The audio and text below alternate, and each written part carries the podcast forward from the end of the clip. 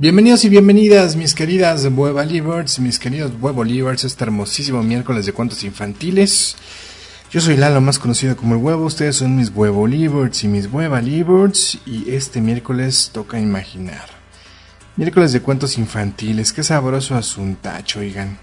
Antes que nada, espero que se estén cuidando muchísimo, que se estén lavando las manitas con agüita y con jabón, cual debe de ser, constantemente y pues si salen, pues su gelecito antibacterial y su cubrebocas de ley, ¿ok? Hemos llegado al disco número 6 de disco de cuentos y canciones de Cricri, señores. Este, esta colección de nueve discos del señor Cricri, que es una, es una exquisitez, dirían las abuelas, ¿verdad? Una exquisitez para los sentidos. Para recordar, señores, si ustedes crecieron con Cricri, chingón, y si no, pues para que se eduquen. Oigan, vámonos rápidamente con el disco número 6 en vinilo de los cuentos y canciones de Cricri. Antes que nada, pues bueno, primer paso, acomódese y disfrute para escuchar este cuentito.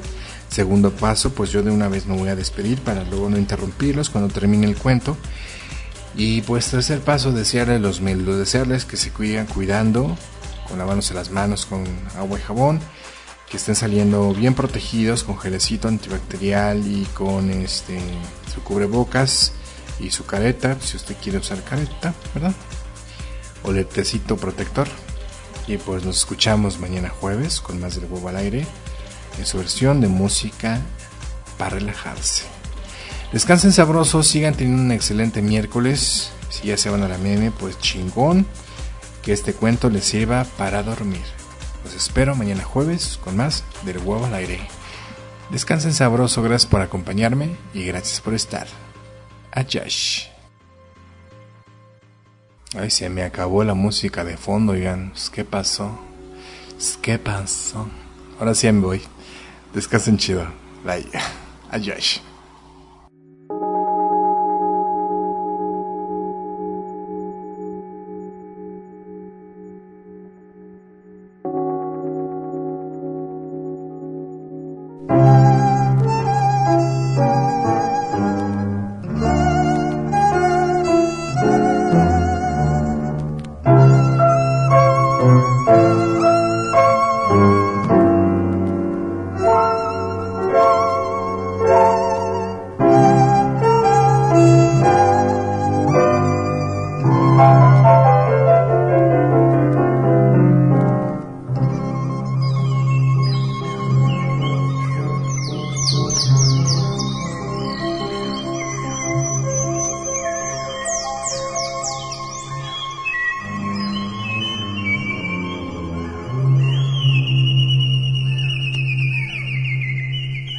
La vida en el bosque es deliciosa, pero los bosques del mundo son diferentes.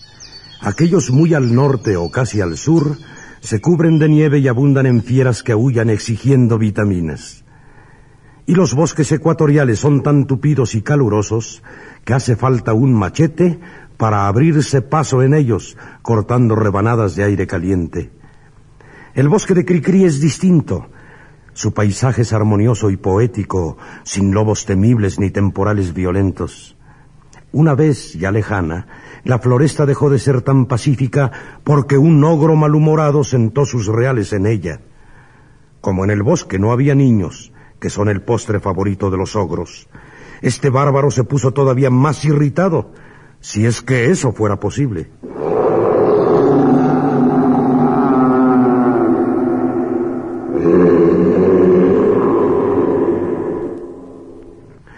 Con sus bramidos tenía consternada la gentecilla de pelo y pluma que habita la floresta.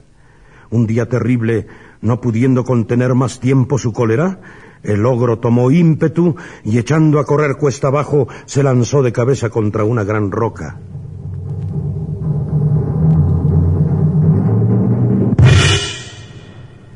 El topetazo fue tan fuerte que el ogro se incrustó enteramente en la peña, dejando un boquete, un túnel negro y profundo al que no se atreven a entrar las arañas más audaces. Después de esa época dramática, el bosque de Cricri recobró su acostumbrada tranquilidad. Allí los árboles crecen hasta las nubes y así permanecen hasta el día que se dejan caer, cansados de hacer el centinela durante 500 años. Es cierto que a veces llegan leñadores y derrumban algunos árboles antes de que se cumpla ese tiempo, pero como se trata de leñadores muy pobres y considerados, que desinfectan sus hachas y untan con grasa el filo para no dañar la madera. Pues teniendo eso en cuenta, nadie protesta y el ambiente sigue siendo tranquilo. Las únicas inquietas son las ardillas. Suben y bajan de los árboles sin cansarse jamás. Cascan nueces y cuando se hastían de comer su contenido, arrojan el resto al suelo para acarrearlo a sus madrigueras. Las ardillas son muy graciosas, aunque no sea esa la opinión del señor Topo, que vive debajo de la tierra y considera una locura el andar corriendo sobre las ramas de los árboles.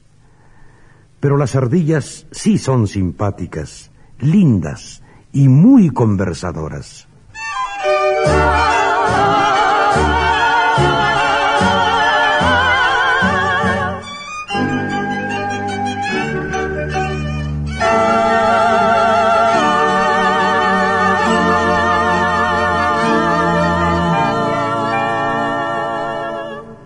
Salta que te salta por el bosque, iba Doña Ardilla con una sombrilla azul, entre la fragancia de los pinos y el perfume de eucalipto y abedul. Corre que te corre Pispireta, siempre tan coqueta para poner atención cuando en su camino se presenta la ocasión de entablar conversación.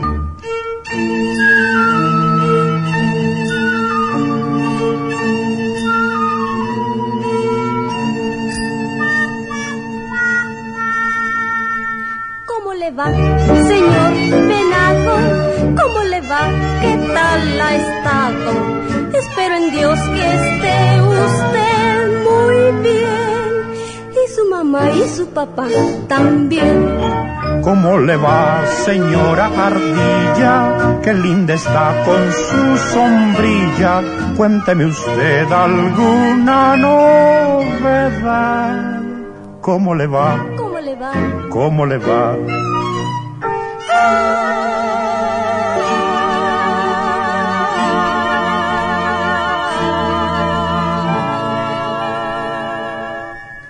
Salta que te salta por el bosque, iba Doña Ardilla con una sombrilla azul.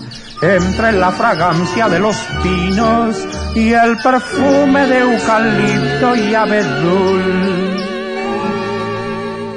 Corre que te corre pispireta, siempre tan coqueta para poner atención cuando en su camino se presenta la ocasión de entablar conversación.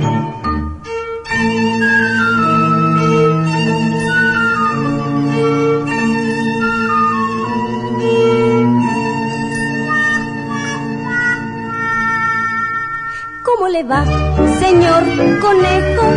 Usted jamás se pone viejo. Es un milagro que se deje ver. Dígame usted, ¿Dónde se fue a meter? Pues ya lo ve, aquí engordando. Y así, así, la voy pasando. Gracias a Dios, muy bien. ¿Y usted qué tal? ¿Y cómo le va? ¿Cómo le va? ¿Cómo le va?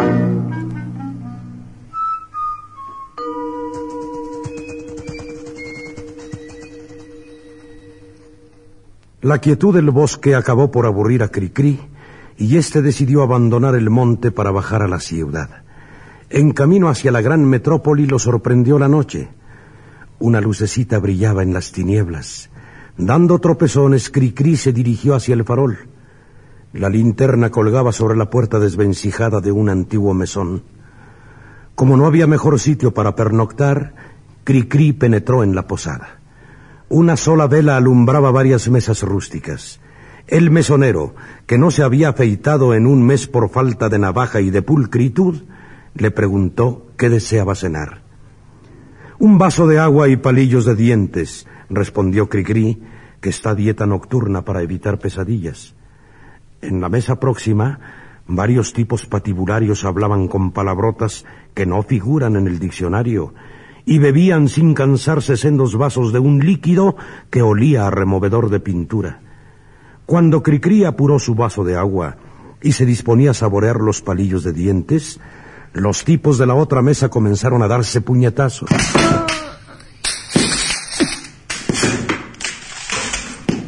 Golpe iba, golpe venía, y no dejaron de pegarse hasta que todos estuvieron tendidos en el suelo.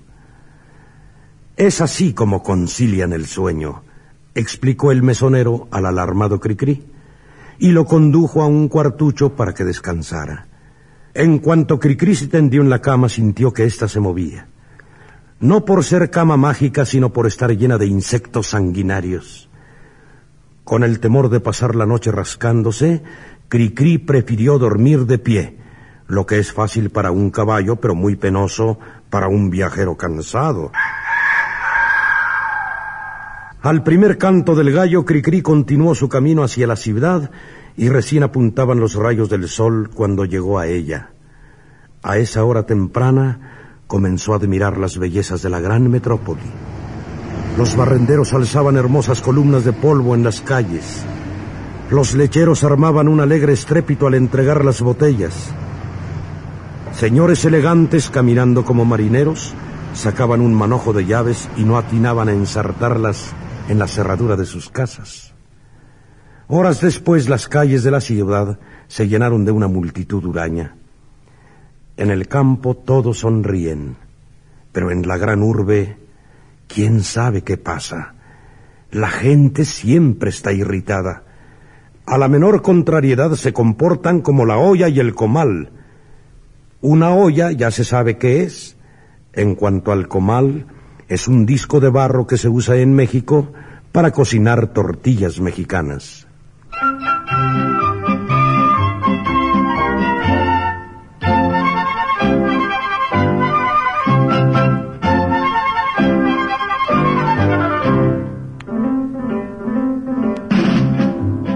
El comal le dijo a la olla, Oye, olla, oye, oye, si te has creído que yo soy recargadera, búscate otro que te apoye.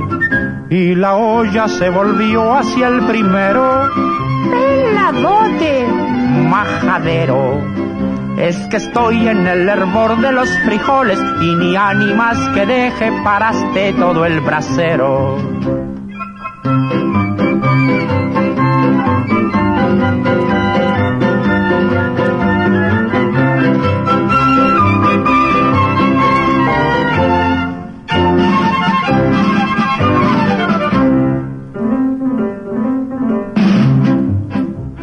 Comal a la olla le dijo, Cuando bruja, no arrempuje. Con sus tisnes me ha estropeado ya de fijo la elegancia que yo truje. y la olla por poquito se desmaya, Presumido, vaya, vaya. Lo trajeron de la plaza percudido y ni ánimas que diga que es galán de la pantalla. El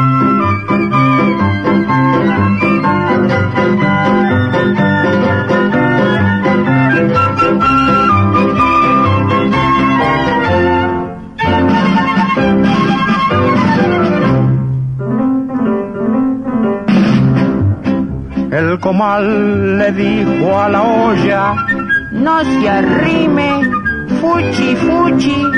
Se lo he dicho a mañana, tarde y noche, y no hay modo que me escuche. mas la otra replicó metiendo bulla, ¡Ay, rascuache! no me juya. Si lo agarro lo convierto en tepalcates y ni ánimas que grite pa' que venga la patrulla.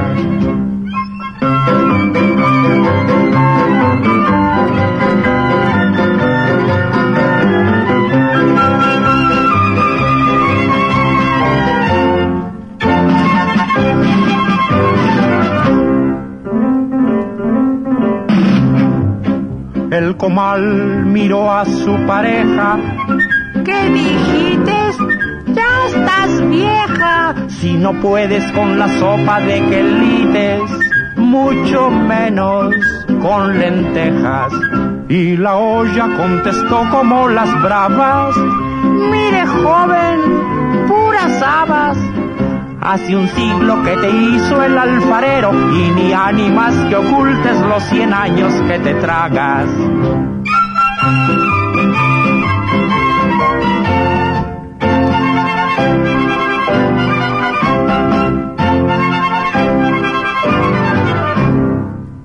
A Cricri le desagradó la ciudad. Tuvo que reconocer que había muchas y hermosas estatuas, aunque demasiado tiesas. También abundaban en la gran urbe importantes cruceros de anchas avenidas, donde los peatones se divertían de lo lindo, echando a correr para que no les dieran alcance los automóviles. Pero ni un arroyito, ni un solo tronco caído que permita sentarse en él a meditar. Después de corta estancia, Cricri abandonó la ciudad gris y retornó a su bosque sin más peripecias en el camino que haberse levantado un callo en el pie derecho, llegó al lindero de la floresta asombrando a varios conejos que roían nabos. En efecto, sus amigos los animalitos, aunque sintiendo la ausencia de Cricri, habían supuesto que permanecería mucho tiempo en la ciudad en la que sin duda le otorgarían algún alto cargo debido a sus habilidades musicales con instrumentos tan raros como la zambomba, la pipitaña y el sacabuche. Pronto corrió la voz de su regreso y alrededor de Cricri se formó un grupo compacto de curiosos que ansiaban escuchar sus impresiones sobre la ciudad. Lo que más admiró a sus oyentes fue oírle describir edificios tan altos que parecen veinte casas colocadas una sobre otra. ¿Para qué quieren en la ciudad construcciones tan elevadas? ¿Acaso viven en ella los gigantes? No, los gigantes no viven en esos rascacielos. Si en alguna parte viven, nadie sabe dónde sea. Desde hace mucho se habla de gigantes, pero aún no ha sido posible fotografiarlos. Parece ser que los gigantes solo se ven en sueños cuando el anciano Juan Pestañas arroja polvillo en nuestros ojos para que, dormidos, imaginemos cosas increíbles. Thank you.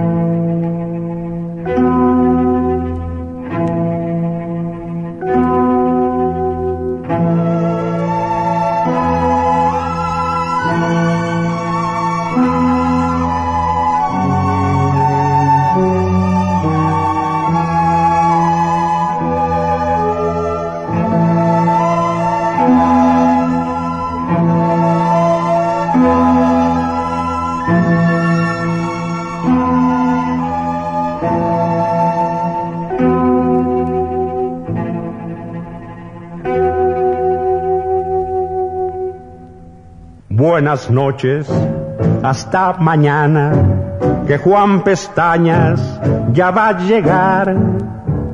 El anciano de los sueños, bonitos cuentos te contará. Buenas noches, hasta mañana, que Juan Pestañas ya va a venir. Ponte tu pijama, métete a la cama porque ya es la hora de dormir.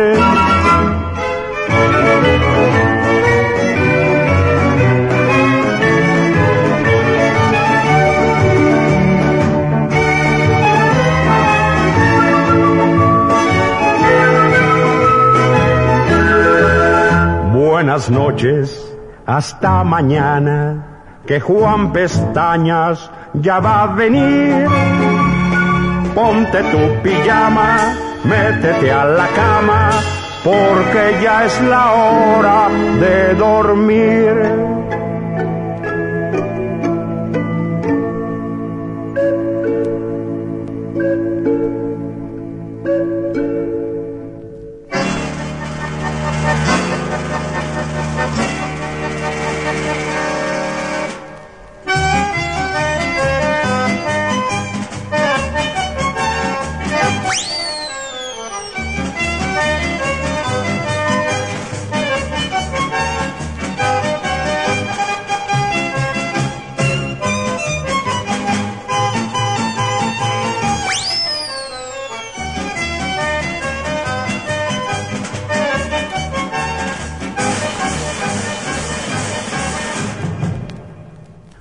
Buen día Cricri despertó de humor aventurero y se puso en camino dentro de su estuche. Andando, andando, cruzó la frontera de un pequeño país llamado Guantia. Países pequeños hay muchos, pero este se caracteriza por la falta absoluta de turismo, porque Guantia es el país de los ladrones. Ahí todos roban a diestra y siniestra. La cleptomanía es tenida por alta virtud. Cricri siempre creyó que esa fama era debida a las intrigas y calumnias de las grandes naciones turísticas. De buena fe se registró en un hotel y ya en su cuarto lo primero que hizo fue abrir el estuche del violín. Con sobresalto vio que el instrumento había desaparecido. Pero como desde su llegada a Guantia no había dejado de sostener el estuche, ¿cómo le habían birlado el violín? Hirviendo en indignación se dirigió colérico a la estación de policía y presentó su queja. El comisario tomó nota de las señas del violín, marca, fecha de fabricación, perfil de las clavijas, número de veces que desafina, etc. Algo esperanzado en recobrar su instrumento, el artista dio las gracias y salió de la comisaría. Pero al caminar sintió que los zapatos le lastimaban. Agachándose a saber por qué, notó que sus calcetines se habían esfumado. Este nuevo despojo volvió a enojarlo, y para cortar por lo sano se encaminó al Palacio Presidencial de Guantia, a ese edificio se entra fácilmente. Carece de cerraduras. Si las colocaran en las puertas, al día siguiente habrían desaparecido. Tampoco ponen centinelas porque antes de una hora les escamotean los fusiles. Hallando el paso franco, Cricri penetró al palacio y no tardó en dar con el presidente en persona. Este caballero, don Uño Hurtado de la Ganzúa, lo recibió finamente y escuchó a Cricri referir el robo del violín y cómo en la comisaría le habían quitado los calcetines a pesar de tener puestos los zapatos. Buen trabajo policíaco, exclamó el mandatario en tono satisfecho. Y sin más comentarios invitó a Cricri a comer, excusándose unos instantes para firmar una sentencia contra un individuo sorprendido en plena honestidad y a quien por el crimen de la honradez se le condenaba a robo perpetuo. Cricri aceptó el convite por dos razones. Primero, por tener apetito. Después, porque es fama que los presidentes comen como sultanes, aunque sin turbante. Alrededor de una mesa redonda sentáronse el presidente, sus ministros, varios aduladores titulados y Cricri. Mientras consumían deliciosos platos, el presidente le virló al vecino de la derecha el reloj, la cartera y la pluma. Al mismo tiempo el despojado se dio maña en volarle al siguiente comensal objetos semejantes. El tercero hizo lo propio con un cuarto, y así iban los hurtos recorriendo solapadamente el círculo de la mesa. Era de suponer que a los postres los objetos habrían dado la vuelta completa, retornando a su poseedor original. Pero Cricri estaba causando interferencia en la rueda. Como él no quitaba nada, ni tenía ya que le quitaran, el ágape tomó un cariz desagradable. Don Uño Hurtado de la Ganzúa, con la cara encendida, espetó. Está usted interrumpiendo nuestra digestión. Le concedo una hora exacta para salir del país, so pena de ir a la cárcel por babieca. Cricri no se lo hizo repetir y se marchó más que volando, aunque antes pasó por su hotel para recoger el estuche vacío. Pero el estuche del violín también había desaparecido. Fue inútil buscarlo debajo de la cama, encima del armario o dentro del botellón del agua. Cricri revisó todos los rincones, pero solo encontró una muñequita tan estropeada que ya no incitaba la codicia de los cacos.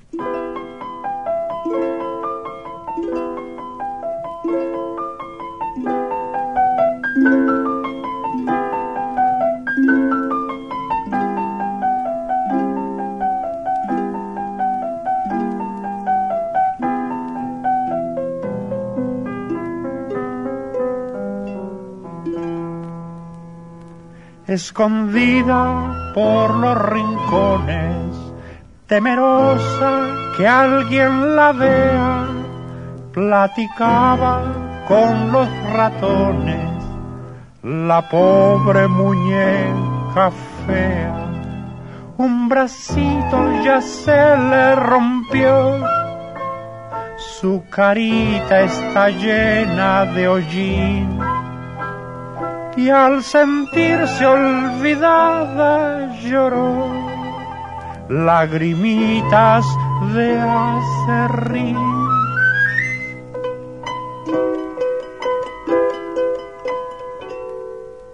Muñequita, le dijo el ratón, ya no llores tontita, no tienes razón.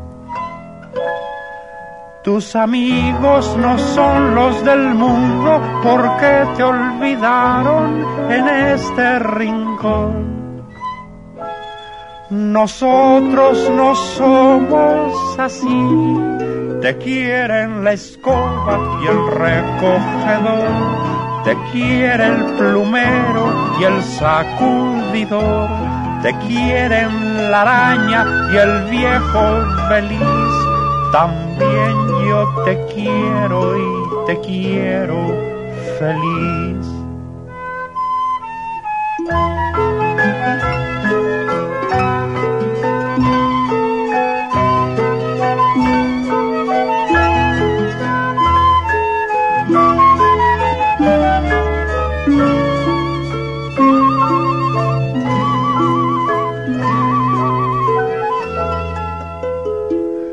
Le dijo el ratón, ya no llores tontita, no tienes razón. Tus amigos no son los del mundo porque te olvidaron en este rincón.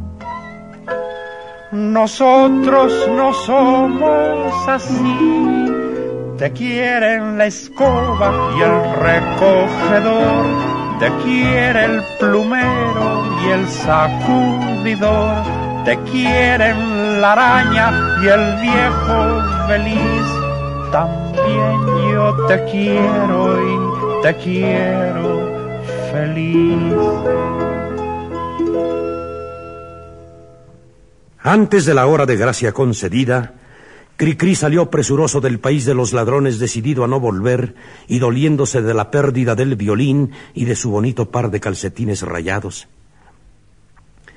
En esa república de Guantia, el héroe nacional es Turlerín, famoso ladrón cuya hazaña máxima fue robarse un tranvía en plena marcha con tal destreza que sus ocupantes no se dieron cuenta hasta llegar a la terminal.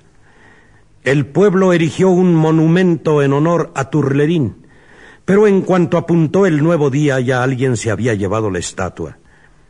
Tratando de olvidar tan amarga experiencia, Cricri continuó su viaje hasta llegar a los estados paralelos de América. Esta singular nación no es monárquica, ni dictatorial, ni demócrata, ni socialista, ni sociatonta. Los estados paralelos de América son una república estrábica. Lo que ahí domina es el estrabismo. Todos sus habitantes son viscos. Y cuanto más encontrados, torcidos y trabados tenga un joven los ojos, mayor es su oportunidad para triunfar como galán de la pantalla. Los paralelepípedos, así se les dice a los ciudadanos de los estados paralelos de América, descienden del famoso conquistador Mirachueco. Ese país con más propiedad debía llamarse Viscornia, si no fuera porque la dignidad nacional prohíbe cualquier alusión a la visquera. La palabra bizcocho es el peor insulto que pueda proferirse. En la patria de los viscos hay que andarse muy derecho, sin decir o hacer nada cruzado. La letra X está excluida del alfabeto por constar de dos trazos cruzados. Por lo mismo ahí nadie suma o multiplica ya que los símbolos de ambas operaciones adolecen de idéntico defecto. Cruzarse de brazos es una provocación castigada con fuerte multa. A todo esto, Cricri andaba hambriento en aquella región. Desde el robo del violín había quedado sin modo de ganarse la vida. Pero esta circunstancia lo salvó de ir a dar a presidio. Si se recuerda que la ejecución del violín exige que el arco se cruce con las cuerdas, y en buen lío se hubiera metido nuestro músico. Mas el apetito es un estado estomacal que aguza el ingenio. Recordando que al país que fueres, haz lo que vieres, Cricri comenzó a hacer el visco torciendo los ojos lo más que pudo. Eso le conquistó muchas simpatías y fue considerado como un galante extranjero, a quien no faltaron convites, hospitalidad y más de un suspiro por parte de bellas viscas paralelepípedas. Con un poco más que hubiera forzado los ojos, es seguro que alguna de ellas habría caído rendida en sus brazos. Pero Cricri estaba demasiado concentrado en torcer las visuales para ocuparse de romances. Aquel constante viscar le acarreó un mareo semejante al que causa dar muchas vueltas. Era como si hubiese bailado cien veces consecutivas el vals del trompo, esa composición que Cricri dedicó a una peonza tonta que lo único que sabía hacer era girar sobre ella misma.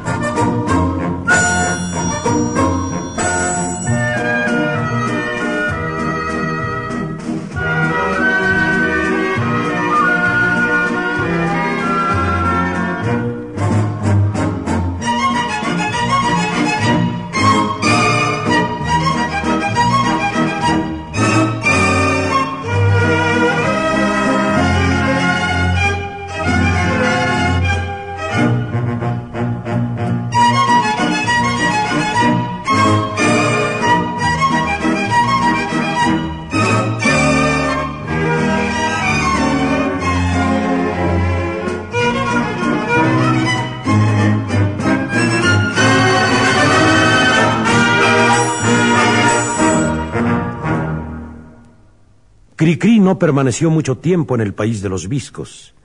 Aquel constante forzar de ojos le produjo una jaqueca insoportable. Dijo adiós y sus numerosas amistades lo despidieron con afectuosas miradas torcidas. Después de varios días de viaje sin nada digno de contarse, Cricri llegó a Lenguonia, en cuya capital, Parlate, gobierna con mucho tino su presidente, don Archilabio Fodolí. Lenguonia es el país de los hablantines. Allí no hay lengua que se esté quieta. Se charla incesantemente y al mutismo se le tiene el mismo pavor que a la muerte. Cricri pasó días difíciles en Parlate, pues, siendo por naturaleza taciturno y calladote, le resultaba muy fatigoso tener que hablar hasta por los codos. Para evitar hacerse sospechoso de espía internacional, adoptó la costumbre de tener siempre un diccionario en la mano y leer en voz alta las palabras al tuntún, como cayeran.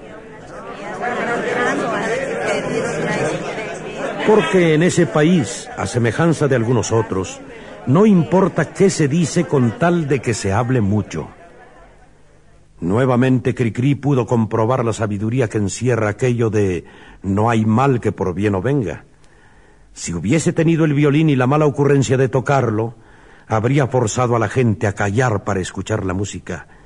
Y bajo las leyes de Lenguonia cualquier acto que induzca el silencio es severamente castigado. Las circunstancias evitaron a Cricri una condena a varios años de recitaciones forzadas.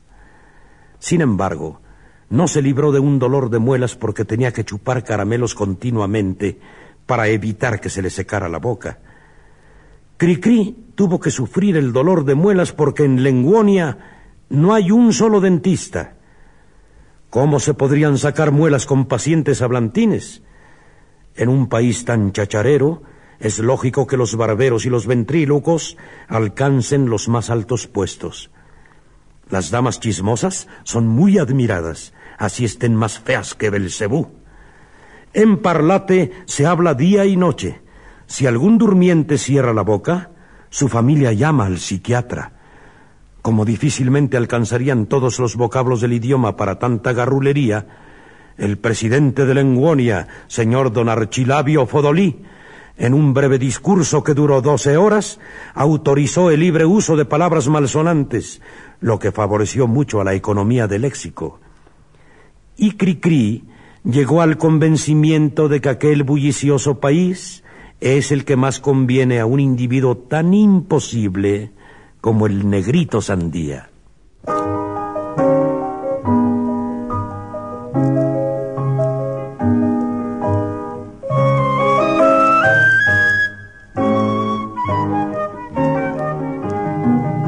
Te contaré la historia muy triste de recordar que trata de un negrito con cara angelical pero según memoria, al aprender a hablar, salió más del lenguado que un perico de arrabal, negrito sandía.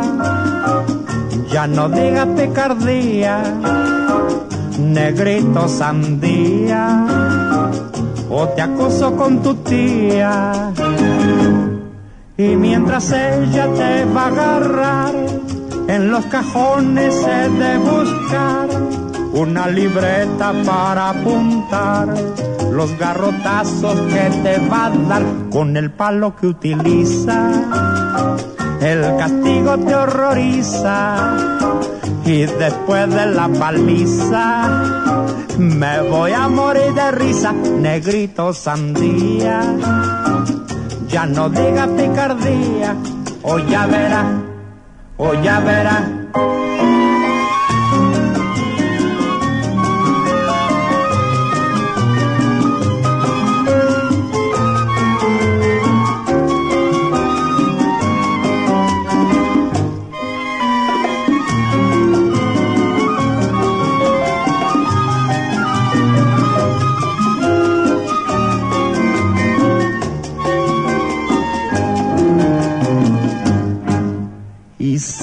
aquí el cuento tan triste de repetir de aquel negrito lindo igual a un querubín por su comportamiento consejos yo le di y como buen ingrato los guardo en un calcetín negrito sandía mareas cuando dices tonterías tan feas y te sale cataplum de la boca, una culebrita loca.